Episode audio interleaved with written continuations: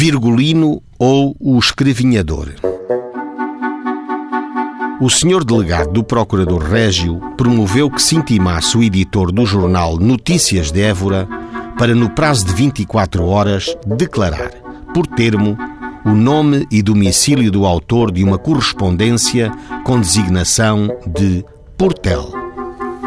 O editor, com corpo de delito indireto à perna, pela eventual prática de um crime de abuso de liberdade, declarou que, em face dos apontamentos que lhe foram fornecidos por diferentes pessoas, que não pode precisar quem redigiu a correspondência e, portanto, é ele declarado seu autor. Os autos foram arquivados por disposição legal então em vigor. O que é que o editor publicou que provocou o aludido despacho? No ilustrado de 6 do corrente, vem publicada uma correspondência de Portel que é tudo o que há de mais falso e aleivoso. É preciso que o seu autor seja dotado dos mais baixos princípios para vir à imprensa conspurcar com a sua asquerosa baba, a reputação dos membros de um partido que, pela sua conduta e pelo seu procedimento ordeiro, dão lições de prudência e sensatez não só aos regeneradores de convicção, mas também aos de contrabando.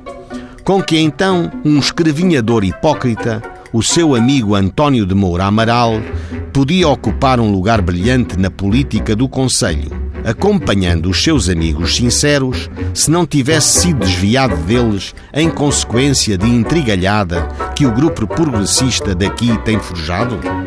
Que refinadíssimo ali cantineiro!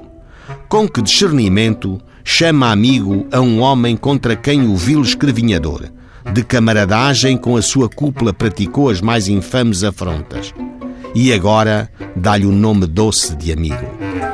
Estes bargantes cometem todas as patifarias e depois atribuem à nojenta intrigalhada do grupo progressista o ressentimento dos ofendidos.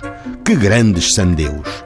Então o cerco feito à casa do Sr. Amaral, em 30 de agosto último, por uma caterva de caceteiros, capitaneado pelo Dr. José Hipólito de Souza Franco e pelo seu digníssimo pai, como se aquele cavalheiro fosse um assassino ou um ladrão, foi obra de intrigalhada do grupo progressista?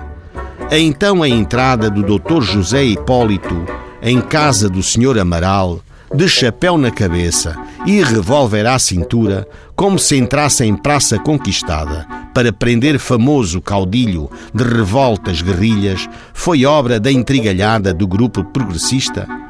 Então, essas arruaças pagas a copos de vinho e os bandos desordeiros que, intitulados pelo seu mandão, percorrem as ruas desta vila, insultando cidadãos pacatos, são também obra da intrigalhada progressista?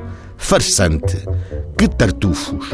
Que graçolas! Assinou o Virgulino.